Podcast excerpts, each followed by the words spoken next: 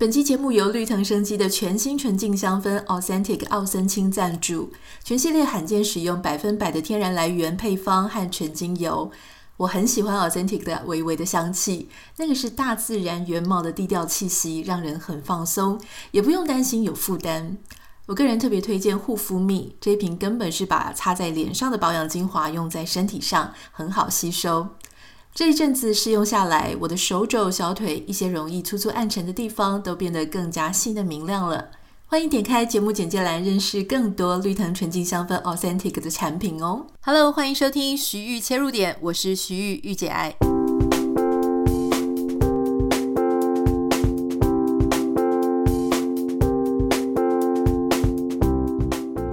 欢迎收听今天的节目。今天一样，我们邀请到一位我的很好的一个朋友，那他也算是我的一个学生哦。之前我们怎么认识的呢？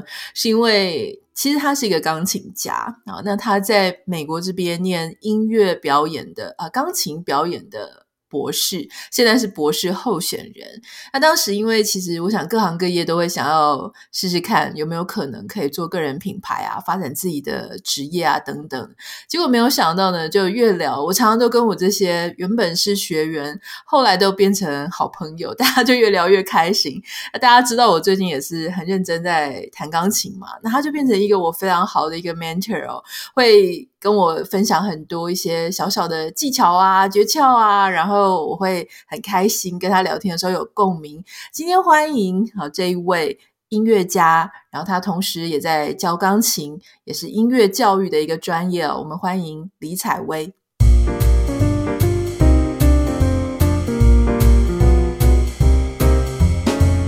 嗨，大家好，还有妮塔好，我是采薇。采薇是很可爱的一个女生哦。我今天要邀请她呢，是因为有一次有一次我们在聊说小时候啊，很可惜我没有念音乐班，所以就跟什么音乐呃专业的养成就错过了。所以当时我就跟她聊这件事情，就她跟我讲说，你没有错过什么，因为我以前读的超痛苦的哈。所以我后来听一听她那个悲惨的故事，我就觉得说，你这个故事不拿出来分享太可惜了。为什么？其实我发现有很多的家长呢。呃，因为小朋友可能有一些天分，不管是钢琴啊、小提琴各种，就是呃音乐上的天分，他们就会希望说可以帮小孩开一条路，也许就念音乐班。可是很多家长在让小孩念音乐班音乐班之前，他并不知道音乐班到底是什么样子哦，可能也没有相关的资源啊、资讯啊。哦，那是不是真的都是有钱人念的呢？如果家境普通一点，能不能念？那台湾的音乐班是不是就只能走音乐这条路？我觉得大家有非常多的问号哈，所以我今天想要请采薇来问一下，就是说你小时候呃学钢琴，你是几岁学钢琴？那你那时候念音乐班是一个什么样的过程？你在哪里念音乐班呢？从我开始读音乐班的时候，呃，当然是非常的痛苦。那我觉得要回过头来，为什么我学钢琴？所以我们家不是一个音乐世家。没有一个人学过音乐，也没有人知道要怎么样让孩子去培养一个音乐的呃专业。呃，我在幼稚园的时候在读一个教会的学校，那教会的学校就会有很多很多的表演，然后我每天都看到一些钢琴啊、唱诗歌啊。久了，我就跟妈妈说：“妈，我要学钢琴。”她完全不相信我要学钢琴，就是她就觉得我自己乱讲的，就像小孩就是看到什么就想学什么。但我每一天每一天都这样跟他讲，讲到有一天他真的觉得太烦了，他就直接把我送去雅马哈的幼儿团体班去学。他就想说，哦，那这样子他可能几个月后就不学了，反正玩一玩。那没想到在半年之后，我的老师就推荐我妈妈说，诶，我觉得看看他好像还蛮有兴趣的。那就可以来上一些一对一的钢琴课，我就从那个时候开始上了一对一的钢琴课。那为什么会读音乐班呢？这也是一个 很神奇的事情，因为我们那时候学区并不好，那也因为学区的关系，我妈妈就说，那就干脆来考音乐班吧，这样就不用留在自己的学区。我就是从那时候开始考音乐班的。我记得学音乐的小朋友呢，其实都没什么朋友，你知道吗？因为 我记得我小时候弹钢琴哦，我妈就觉得我一天要花很多的时间练琴，所以我是。他是非常不希望我浪费时间跟什么表表兄弟姐妹一起玩啊，或者是其他没有练钢琴的朋友在一起。我妈就会觉得都会跟人家讲说：“哎，不要来吵我们家小孩，我们家小孩要弹钢琴。”所以，我其实一天也是花蛮好几个小时在弹钢琴。你那个时候也是这样吗？那你进了音乐班之后，你花在钢琴上的时间有更多吗？那边老师凶不凶？跟外面的老师你觉得 比起来是怎么样？我在读音乐班的时候，一进去，应该说还没有进去，我就觉得我们格格不入了。因为我们在小学二年级的时候就要去考小三的音乐班。嗯、那在考试的时候，大家不是都会在一个考场准备，然后大家会叫号，然后进去考试。嗯，那在准备的时候，哎，我就想说，怎么大家都拿着同一本课本在读？然后我就在想说，奇怪，那是什么东西？然后大家在那边练习啊，练习考题啊，我们从来都不知道那种东西。后来我们发现，那个是以前一个很有名的补习班，这样音乐的补习班，很多家长会送小孩去去那边上课。甚至做一些模拟考题，这样我们之前都不知道。在还没有进音乐班，我们就知道哦，已经知道自己是不会很融入这个环境了。那在音乐班之后，读音乐班之后，我觉得很不幸的呢，是因为我爸爸在那时候就过世了。那其实单亲家庭并不是一个什么很特别的事情，但是在那样子的环境当中，嗯，我们是蛮蛮格格不入的。尤其在在台湾的呃国小就很神奇，就是你家不论发生什么事情，其他同学隔天好像就知道了。呃，这就跟美国蛮不一样的，因为美国你不太能去分享这些私人的事情。在当时我们的术科班导在音乐班里面有两个班导，一个是术科，一个是学科。那术科班导就可能也是一直看我不是很顺眼。然后对我非常的不是很好，非常非常的不友善。那在我父亲过世之后，他会给我特别的关照。那那个关照可能是其实是暴力的，是蛮暴力的。然后当时我的一切的学习的状况都往下坠，然后我的钢琴课也上的不好。我老师非常的凶，他会推我的背啊，他说你要渐强，他就推你的背，推很大力这样子。然后说要音乐性，他就推你的背。那弹的不好的时候，他会把我课本摔出去。然后我的课的课本的皮都掉了，就是这么的凶。所以那时候在音乐班的时候，我真的觉得很痛苦。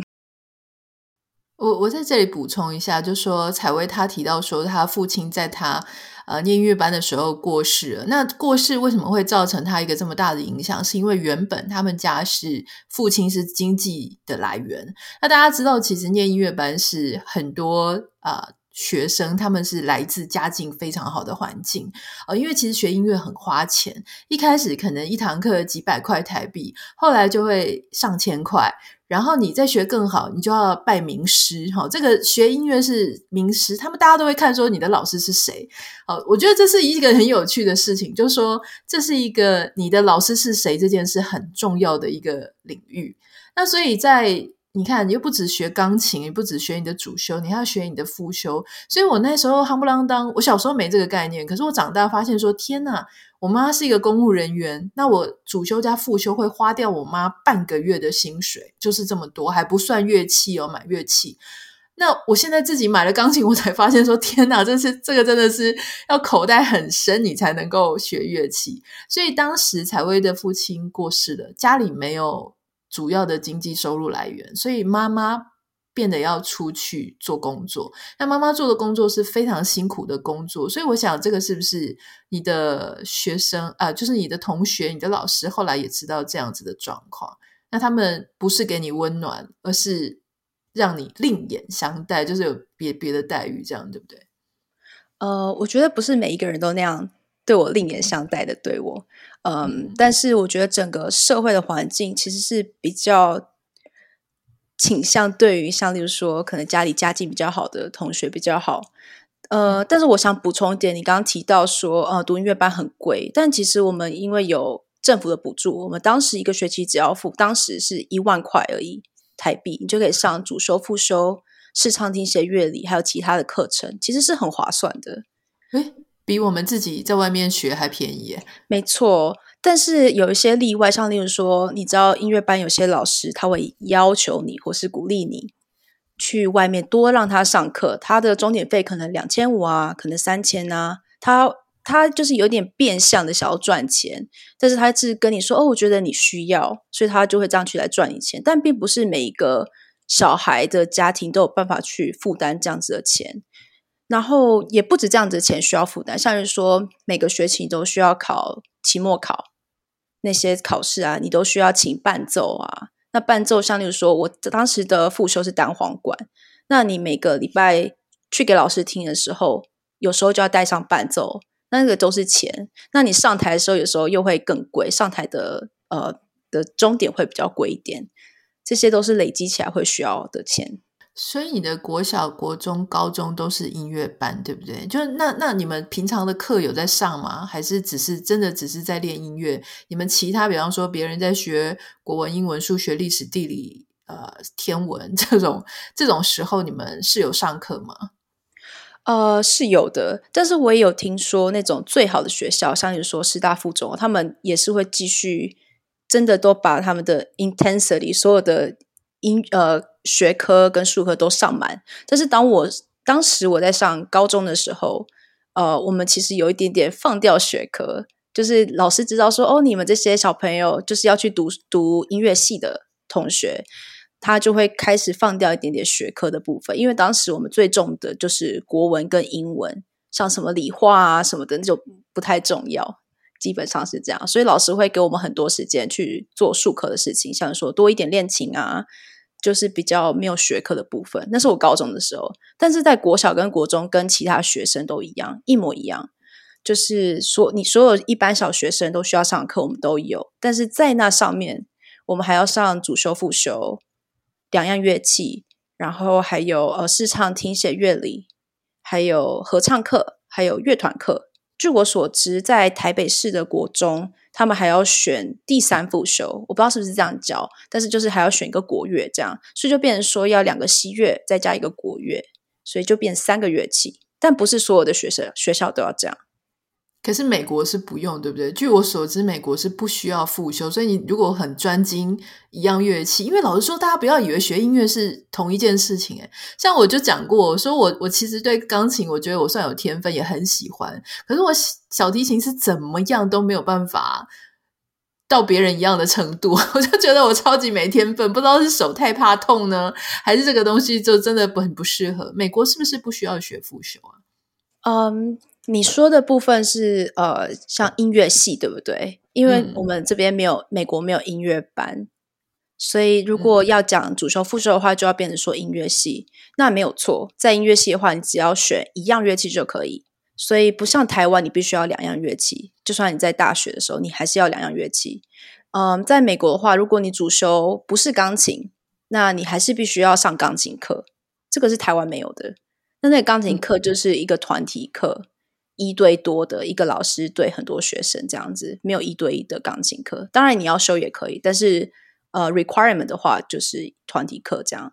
这听起来就是，如果你的主修不是钢琴的话，很可能你钢琴虽然会弹，但可能弹的不是很好，对不对？没错。但是呃，我觉得这这点蛮特别，是因为我我当时其实是。呃，大学的呃音乐助教，我也是要教钢琴的学生，这样。那我的课上会有像是说不同的主修的人。我所谓的主修不是指乐器的主修，是指他们的就是在学校的真正的主修。像你说，他们可能是音乐教育啊、音乐理理论啊，或者是呃音乐治疗系的学生，他都会来上我的钢琴课。那我们的钢琴课在美国话，其实比较多元一点。跟在台湾比较不一样，台湾可能很在乎技巧啊，像你说你要很会弹很快的曲子啊，很厉害，听起来很棒这样。但在美国的话，会上一些像你说转位啊，像你说从 C 大调，你看这个谱，你要有想办法转到 G 大调，或者是说，嗯，你要有一点点呃 improvisation 的能力，这样一点点，不用很多，然后或是一些最新，对对对对，或者是说伴奏的能力，一点点就可以，嗯、因为我们的。主修的学生可能是音乐教育，他可能以后要教很多小孩子，那他很快音阶对他来讲并没有帮助。嗯，他他如果有比较多元一点的能力，其实对他来讲帮助比较大。这就是我觉得，嗯，美国跟台湾比较不一样的差别。那台湾为什么要学两样甚至三样？你觉得他们的后面的逻辑是什么？是怕说大家到时候如果要去交响乐团、管弦乐团，怕只会在钢琴找不到工作吗？我觉得这 这是一个很很有趣的想法。我觉得诶，其实蛮有道理的。如果没有工作，至少还会钢琴。其实你讲的也没有错。我还蛮多朋友以前不是主修钢琴，但现在其实大家都在教钢琴，甚至大部分的学生，他们教的大部分的学生其实都是钢琴学生。所以其实你这样讲也没有错，不过我觉得背后的意义有可能是，这是我猜想的，就是，嗯、呃，钢琴有点像是一个基础，嗯，就是就是如果你会弹钢琴，你基本上读谱一定比只会单簧管的人还要厉害。如果他只会单簧管，他没有弹过钢琴，那你弹过钢琴的人一定读谱比较快，因为永远就有两只手嘛。然后有一些基础的理论啊什么，其实用钢琴来去。解释像例如说和弦啊那些，你每天都爱弹，这些就是比较理所当然的事情，就是学过钢琴人就会知道。但是只有学其他乐器，我觉得就会比较困难。所以我觉得这是为什么一定要学两样乐器，嗯、而且其中一样一定要是钢琴。嗯嗯。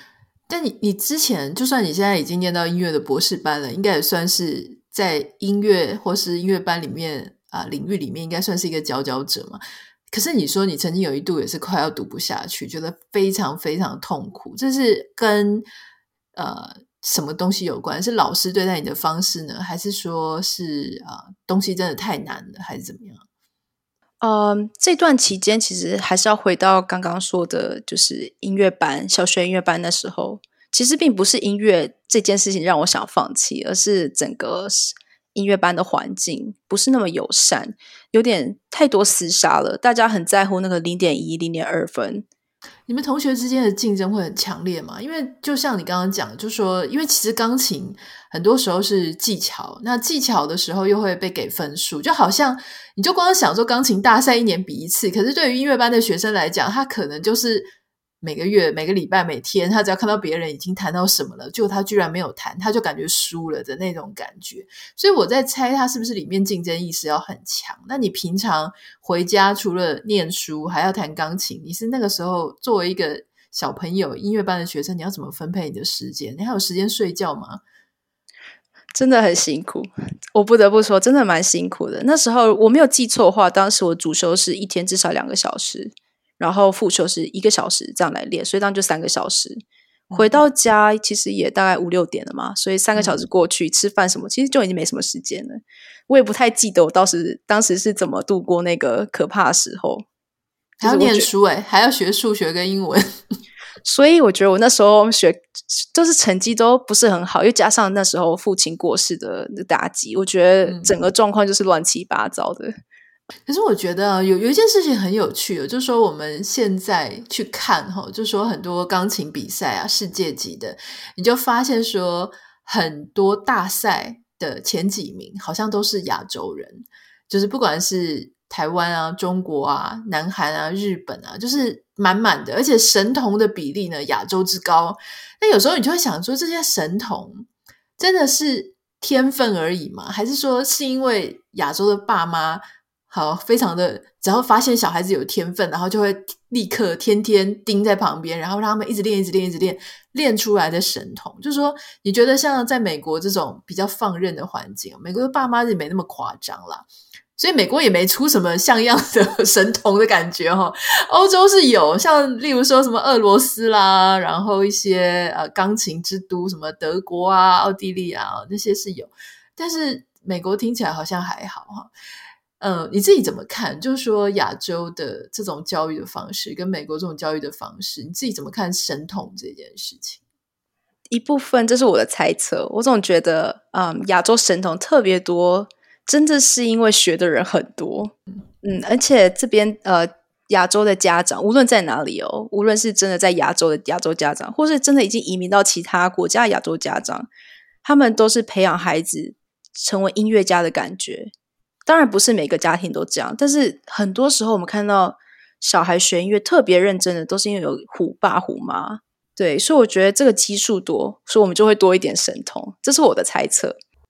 我我记得我之前看过一个音乐的评论人，就有提到关于神童这件事，然后他就说，其实亚洲的神童真的很多，可是神童他要能够持续这件事情是有困难的，因为因为音乐它可能不只是技巧，因为你在讲神童的时候，可能是他的技巧超过了他同年龄的人，可是你的音乐可能包含一些感受性啊，你对艺术的理解，你对乐曲的理解，或对情感的啊。情感的表达等等的，所以你们之前在念音乐班的时候，或者你们自己做走音乐这条专业路线的人，你们是真的有在追求这种神童般的境界之类的事情吗？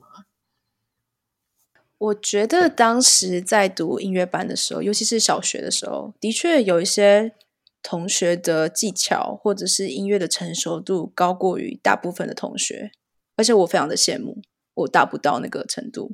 而且他们的确也会去比一些赛，然后成绩都很好。那他们到最后其实不一定会走音乐，但但也不代表说他们都不够好，就只是他们没有选择这一条路。呃，我觉得一部分有可能是跟家庭教育有关系。我之后发现，蛮多呃学音乐在很小的时候特别突出的人，都是因为家长特别培养。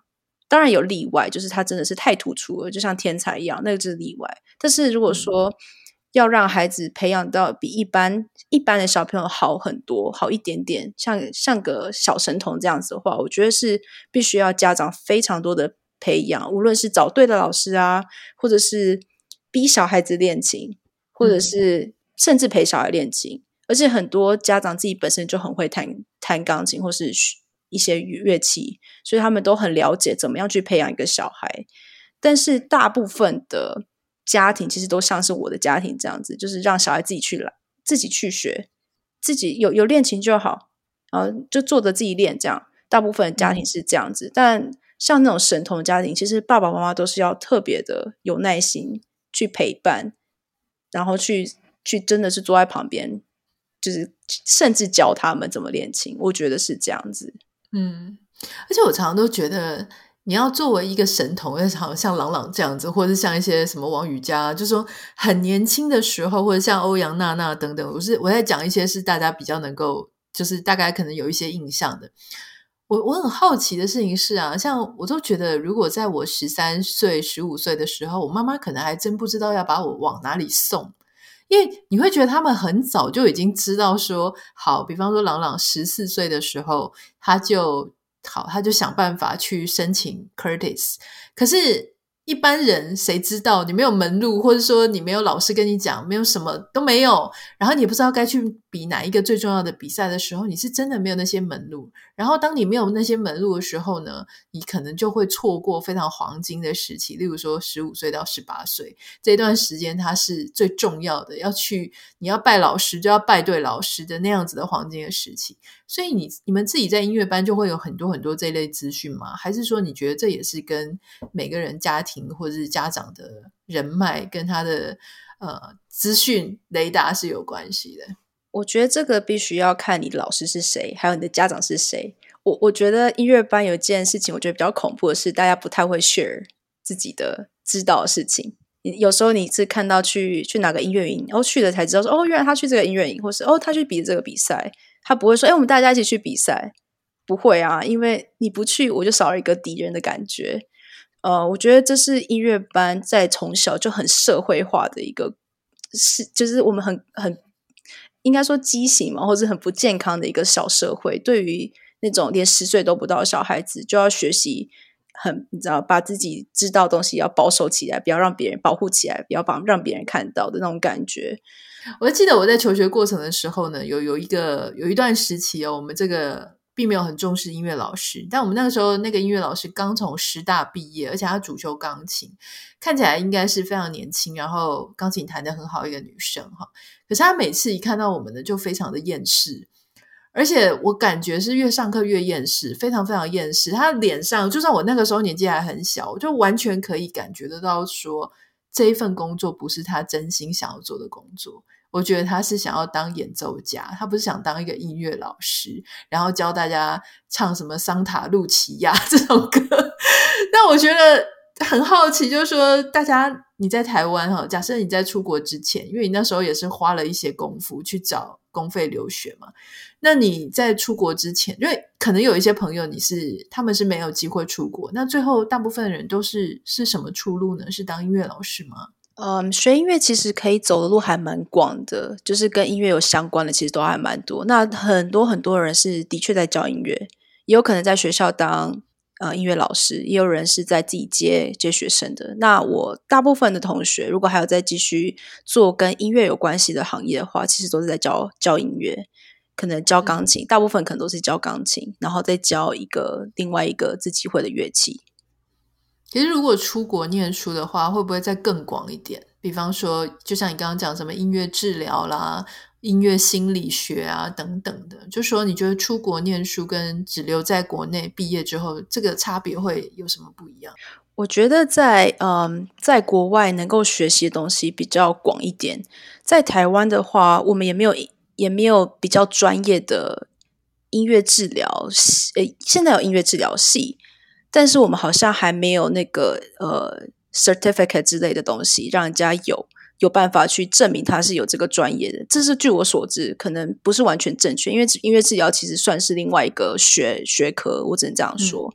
嗯、那的确，在国外，像美国、英国，在音乐治疗的确完整很多，他们的训练啊，甚至还可以去实习啊，然后之后可能可以在医院或者是在学校工作这样。都是一个蛮好的出路，但是在台湾，现在我有很多学长姐、学弟妹，现在就是走入音乐治疗，然后可能在国外拿到文凭，现在回台湾在推广这一件事情。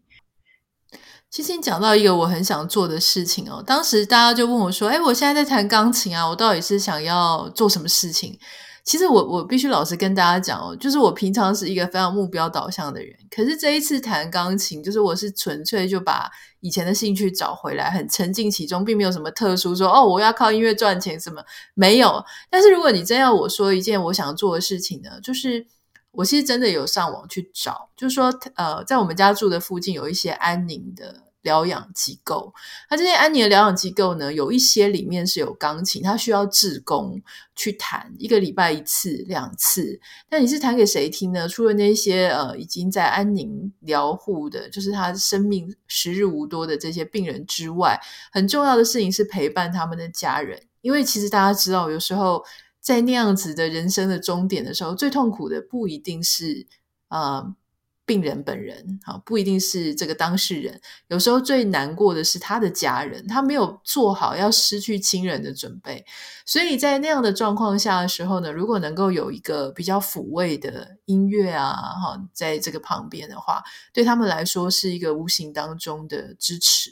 所以我当时就。想说好，我自己要多练几首比较适合的音乐之后呢，我要再来去申请说我要去当志工。但因为我现在弹的乐曲呢，都还蛮激动的，我老公就跟我说：“拜托你不要弹贝多芬好不好？人家人家都已经这个心情很差了，你还去弹什么悲怆之类的？”我就说：“好好好，等我多练几首比较呃抒情的之后再来去。”我们今天真的是非常谢谢采薇哦，为我们就是分享。从小一路学音乐上来，那真实的情况跟他的心情以及他的出路到底是怎么样？